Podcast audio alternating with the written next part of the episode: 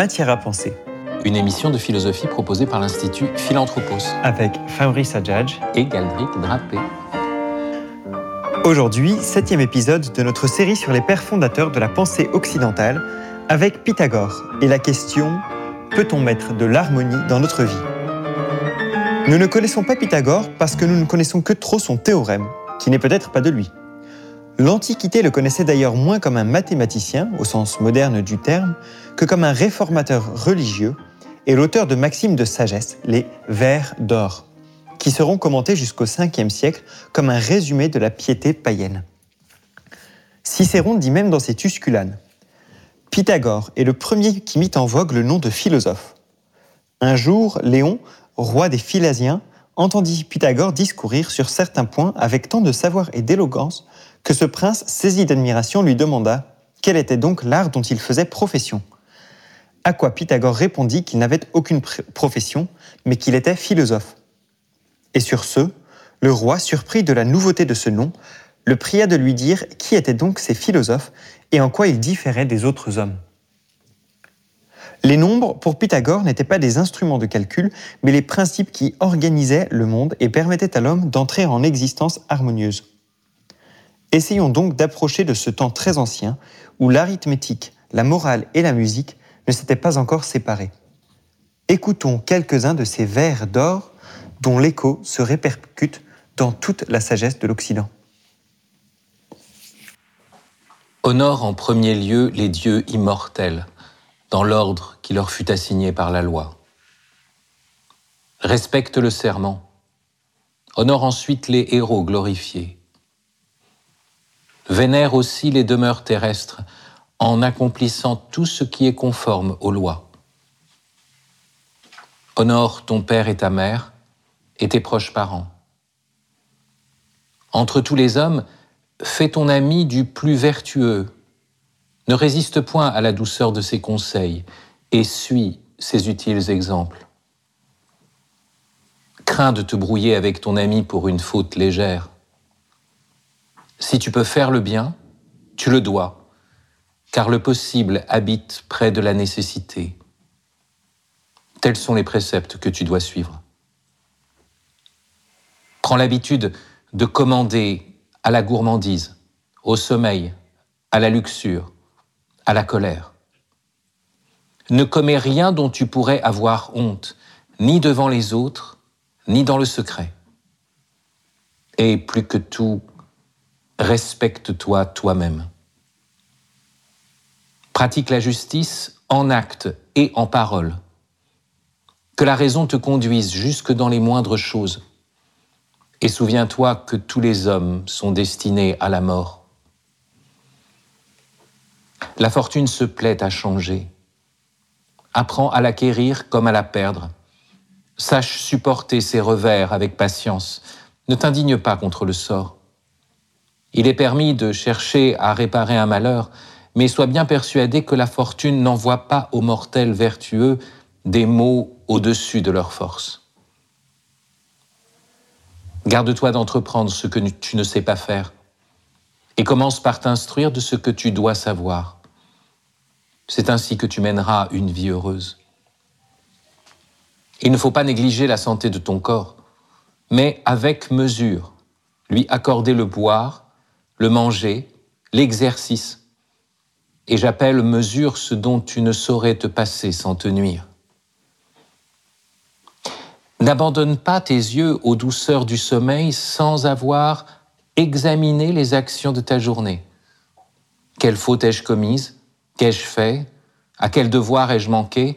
Reproche-toi ce que tu as fait de mal et de ce que tu as fait de bien, réjouis-toi. Médite sur les préceptes que je viens de te donner, travaille à les mettre en pratique, apprends à les aimer. Ils te conduiront sur les traces de la vertu divine. J'en jure par celui qui a transmis dans nos âmes le sacré quaternaire, source de la nature dont le cours est éternel.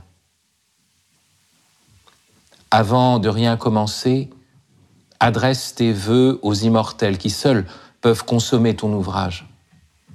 C'est en suivant ces pratiques que tu parviendras à connaître par quelle concorde les dieux sont liés aux mortels, quels sont les passages de tous les êtres et quelle puissance les domine.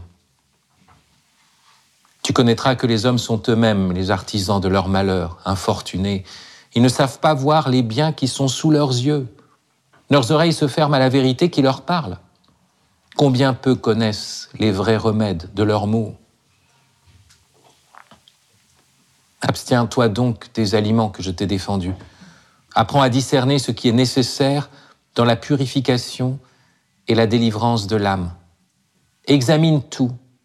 Donne à ta raison la première place et, content de te laisser conduire, abandonne-lui les rênes.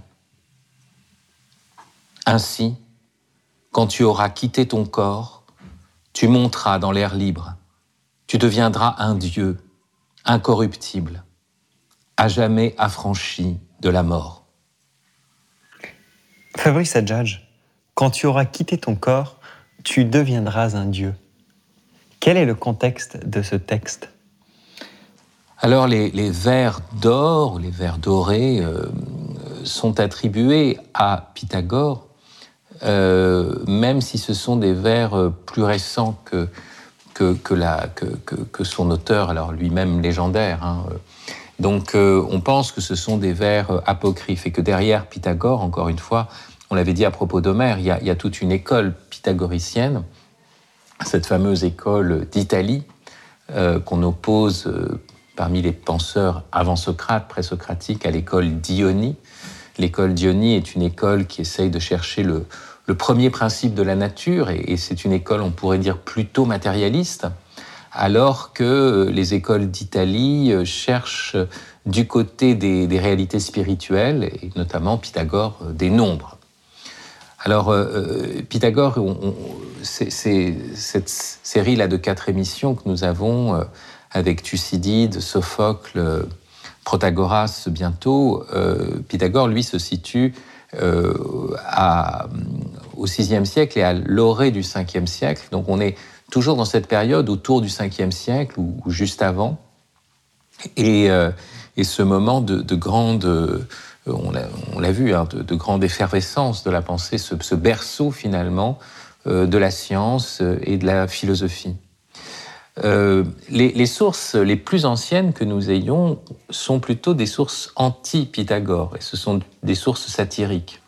On nous parle d'un Pythagore qui aide un chien battu parce qu'il dit qu'il a reconnu dans ses aboiements euh, la voix d'un ancien ami qui est mort. Alors on veut se, se moquer de sa doctrine de la palingénésie ou de la métampsychose, puisque euh, Pythagore euh, avait une, une, croyance en la réincarnation. Hein, voilà. Bon, ça, c'est, ça, fait partie de, de, de l'idée pythagoricienne en général. Pythagore est vu comme quelqu'un qui a reçu une initiation dans différents lieux sacrés. Il a notamment, on sait qu'il sacrifiait à, l'Apollon Génétor de Délos, qui était le seul cas de, sacrifice non sanglant, parce que euh, il est contre toute euh, idée de tuer, de verser le sang. Il est végétarien. Euh, et donc même il refuse les, sacrifices d'animaux, les sacrifices religieux. Il va s'instruire, dit-on, c'est la légende qui dit ça, à Lesbos, auprès d'un certain Phérécide de Syros, dont euh, la mémoire grecque dit qu'il est le premier à avoir dit que les âmes des hommes sont éternelles. Et on l'a entendu, hein, cette idée que l'homme possède une âme immortelle. On verra que cette idée est extrêmement profonde chez Pythagore, et c'est cette immortalité de l'âme qui est au cœur de sa pensée. Euh, il y aura aussi une forme de dualisme, c'est-à-dire que soit que l'homme a deux âmes, une qui anime le corps, qui est liée au corps, et puis cette âme purement spirituelle qui serait en lien avec les dieux. Hein. On a entendu aussi dans ce texte le passage, il y a un passage hein, de, des hommes aux dieux, et c'est ça qu'il s'agit de, de, comprendre. Euh, mais ce qui est très intéressant, c'est que euh, on, le voit comme un, initié des mystères. Et la mémoire de Pythagore va être spécialement réactivée euh, autour du, du 4e et 5e siècle de notre ère, au moment où face à, la force du christianisme, et pas seulement euh, du, christianisme de l'Église officielle, puisqu'il y aura aussi euh, des manichéens, il y aura aussi des, donatistes, ou il y aura aussi, voilà, il y a plein de sortes de, de, mouvements chrétiens à l'époque, mais la religiosité païenne va vouloir se, réaffirmer, il y aura notamment tout le grand mouvement de Julien l'Apostat, et Pythagore fera figure vraiment d'initiateur euh, originel, légendaire. C'est pour ça que Porphyre, qui aura une, une, influence considérable sur le, renouveau de la, religiosité païenne, de l'initiation païenne, et puis aussi Jean Blic, vont parler de Pythagore et vont lui attribuer des pouvoirs merveilleux. Alors, euh, il aurait apprivoisé une ours, euh, il a fait descendre un aigle du ciel. C'est curieux parce qu'on va penser à des figures aussi hein, analogiques avec, euh, avec le Christ. Hein, alors, euh, il, a des dons de prophétie, il va prédire une révolution à, Crotone, puisqu'il va finir sa vie à, Crotone, en Italie. Euh, il connaît toutes ses existences antérieures, il devine la quantité de poissons que vont ramener des pêcheurs. Alors on se dit, bah, attendez, est-ce qu'il n'y aurait pas eu euh, une intertextualité avec l'Évangile? Il charme et guérit par la musique, il entend l'harmonie des sphères célestes, il va commander à la grêle et au vent, euh, euh, et, mais derrière tout ça, il y a l'idée d'une science quand même ésotérique des nombres. Voilà, une, arithmosophie. Euh, donc oui, des mathématiques, mais une mathématique très particulière, où justement la, logique des nombres, c'est une logique d'abord de l'harmonie. Il y a, les nombres ont des proportions entre eux, euh, et, c'est pour ça qu'il il y aura toute, cette, euh, cette, idée d'une science des nombres qui n'a rien à voir avec euh, la science physico-mathématique qui veut tirer, enfin qui veut dominer la nature, mais plutôt une science des nombres parce que la nature est constituée de nombres, qui nous met en résonance avec cette nature et qui va permettre une purification de la vie. Hein. Au XVIe siècle, un certain, au 5e siècle, pardon, un certain Hiéroclès euh, euh, va réactiver la pensée de Pythagore, va faire un long commentaire des vers d'or et commencera dans un prologue en disant la philosophie a pour but de purifier la vie humaine et de la conduire à sa fin, qui est de devenir euh, un Dieu immortel, on l'a entendu. Donc voilà, c'est ça. L'harmonie, les nombres ont cette fonction-là chez Pythagore. Vous écoutez Matière à penser, une émission de philosophie proposée par l'Institut Philanthropos, avec cette question aujourd'hui peut-on mettre de l'harmonie dans notre vie? Alors Fabrice Sajjad, il parle, euh, dans, ce texte de, Pythagore que nous venons de lire, il parle à un endroit euh, de celui qui a mis dans nos âmes le sacré quaternaire, quaternaire, pardon. Euh, on sait qu'il y avait pour lui l'importance de la décade ou de la triade.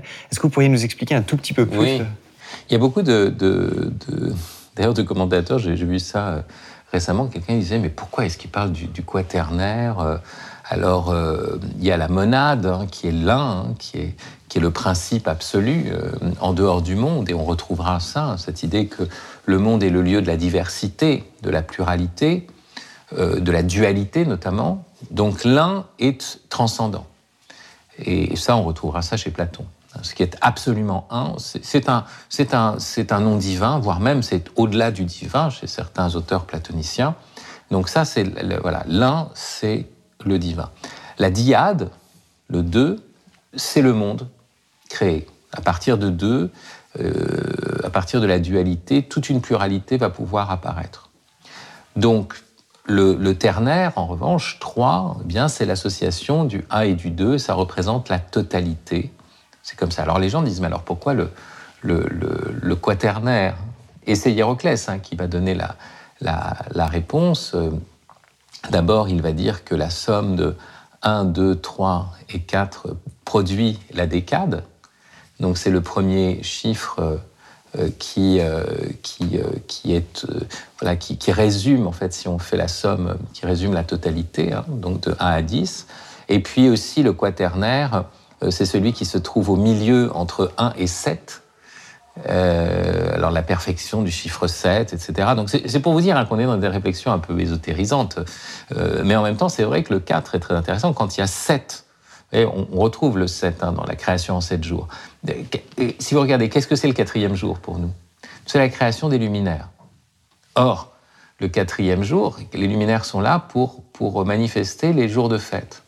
Donc le quatrième jour renvoie au premier jour que la lumière soit, mais là ça va être la lumière euh, matérielle de, la lune et du soleil, et en même temps renvoie à ce qui va être la tâche de l'homme, et même au Shabbat, donc au septième jour, puisque c'est par les luminaires qu'on sait le temps du Shabbat. Donc on voit bien que cette position centrale, de la même façon que dans, les sept demandes du Notre Père, la quatrième, au milieu, et souvent, on, prend cette figure de, vous savez, de, de la menorah, hein, du chandelier juif, où c'est justement ce qui est au milieu qui soutient tout le reste.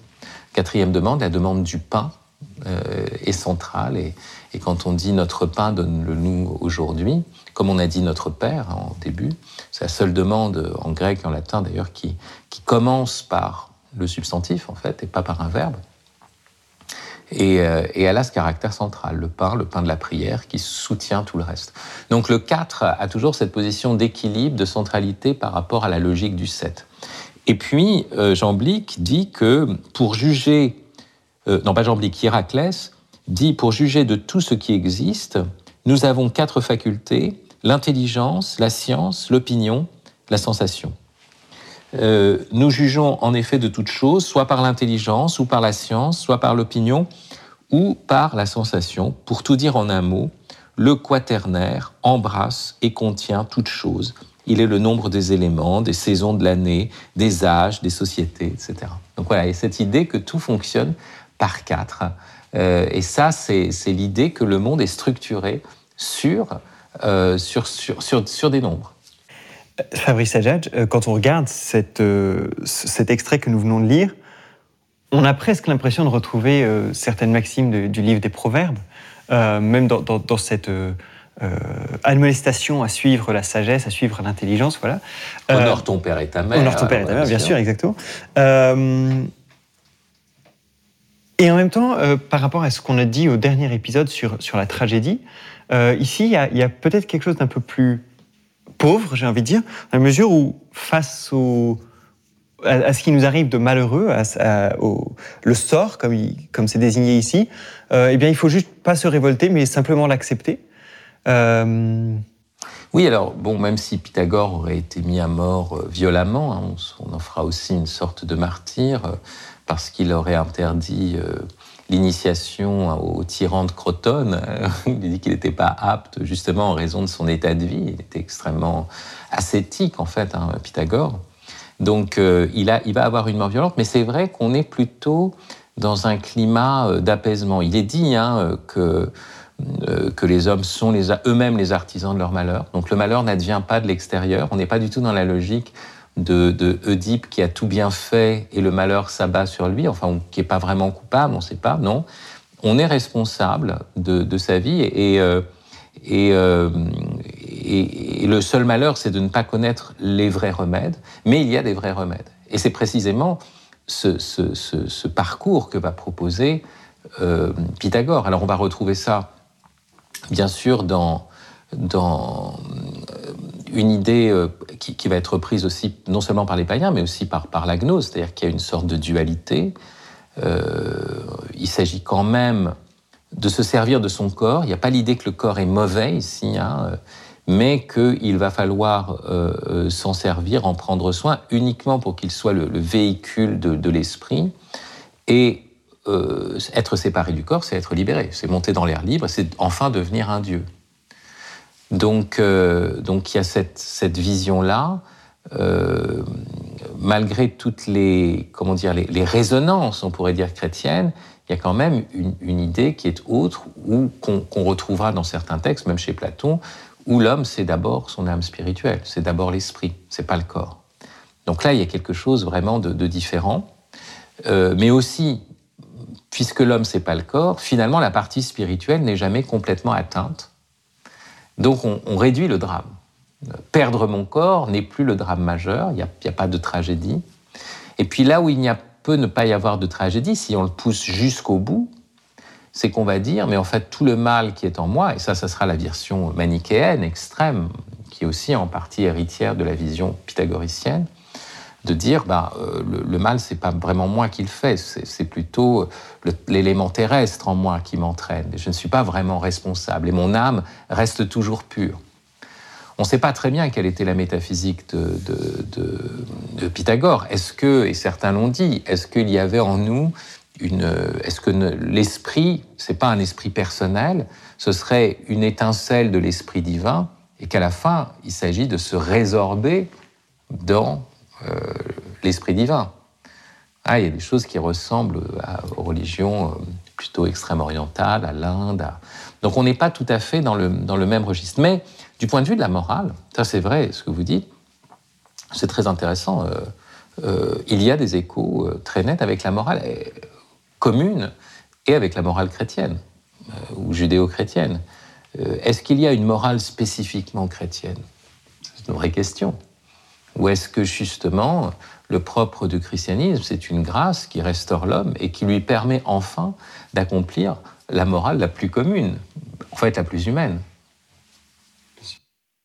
Fabrice Adjadj, si cette, si cette géométrie a tellement fasciné euh, Pythagore, c'est qu'en effet, on voit bien qu'il semble y avoir une correspondance entre la science mathématique, qui est pourtant extrêmement abstraite, et la réalité euh, qu'on côtoie, euh, extrêmement concrète. Et qu'il y a des, lois, des propriétés qu'on peut retrouver abstraitement qui se confirment euh, dans les faits. Est-ce que ça a participé de la euh, fascination mathématique? La question, c'est est-ce que la, modernité, est-ce que Galilée, c'est un retour au pythagorisme? C'est-à-dire l'idée. Alors, ça se fait dans un tout autre sens.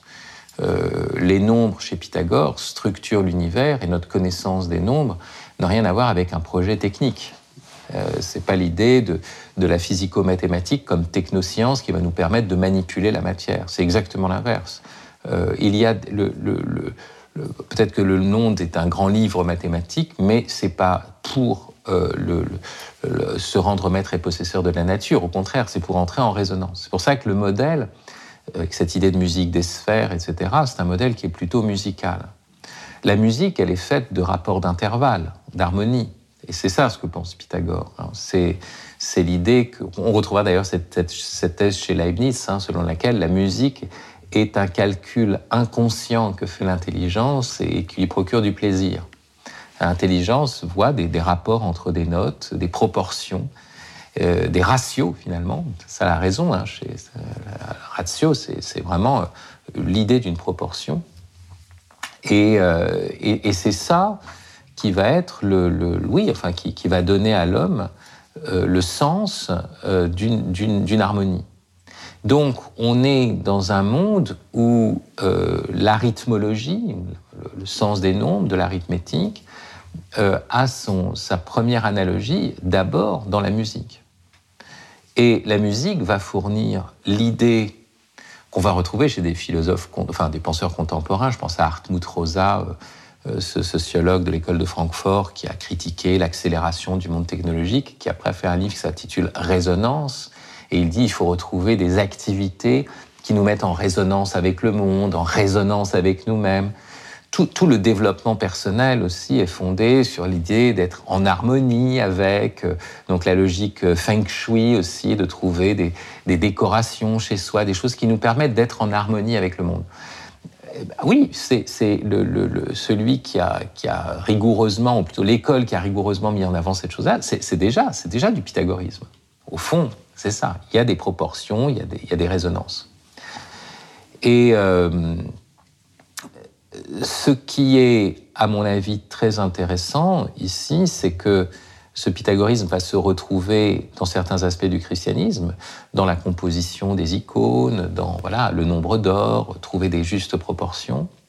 Mais en même temps, euh, l'événement chrétien qu'on pressent, comme vous l'avez suggéré, dans, dans la tragédie antique, euh, c'est qu'il y a quelque chose qui excède et qui vient déchirer cette sorte de trame purement harmonieuse. Euh, on n'est pas des purs esprits qui, cherchent à, entrer en résonance avec le monde. Nous sommes des personnes, des personnes euh, euh, livrées au malheur, pris dans une histoire, une histoire qu'on ne peut pas mathématiser, pris dans des événements, des choses qu'on ne peut pas anticiper.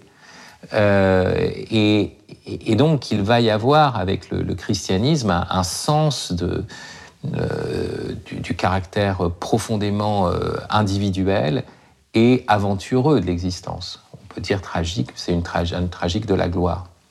Et je pense que celui euh, chez qui on voit cela, et je conclurai là-dessus, c'est spécialement Augustin. Juste après sa conversion, il est encore très marqué par Porphyre, et, et, et derrière Porphyre, euh, Pythagore. Et il commence, quand il est à, à, à à rassembler des personnes autour de lui euh, pour essayer de faire une école de platonisme chrétien, où l'enjeu c'est la délivrance de l'âme par l'étude, par l'ascèse, etc. Puis tout d'un coup, il y a une sorte de bascule chez lui, où il approfondit son christianisme d'une certaine façon, le mystère du Christ, et il voit que voilà, il y a la croix, il y a le péché, il y a le drame, il n'y a, rien, il n'y a pas de connaissance de l'ordre. Il écrit un traité déordiné de l'ordre. Il y, a, il y a quelque chose qui est au-delà de ça. Il y a une dramatique qui va plus loin que tout ordre numéral, toute harmonie du monde. Et, et, d'une certaine façon, il, il, se défait du pythagorisme pour entrer vraiment dans euh, la vie comme, comme histoire, comme aventure, comme relation avec un autre, euh, comme dimension, comme dramatique nuptiale, si j'ose dire. Merci Fabrice. C'était Matière à penser, une émission de philosophie proposée par l'Institut Philanthropos avec Pythagore, Fabrice Adjadj, Galdric Drapé et Michael Durmeyer à la technique. Retrouvez-nous tous les samedis à 11h30, les lundis à 20h, les vendredis à 21h30 et bien sûr en podcast sur les sites de Radio Notre-Dame et de Philanthropos. À très bientôt et n'oubliez pas que vous êtes intelligent.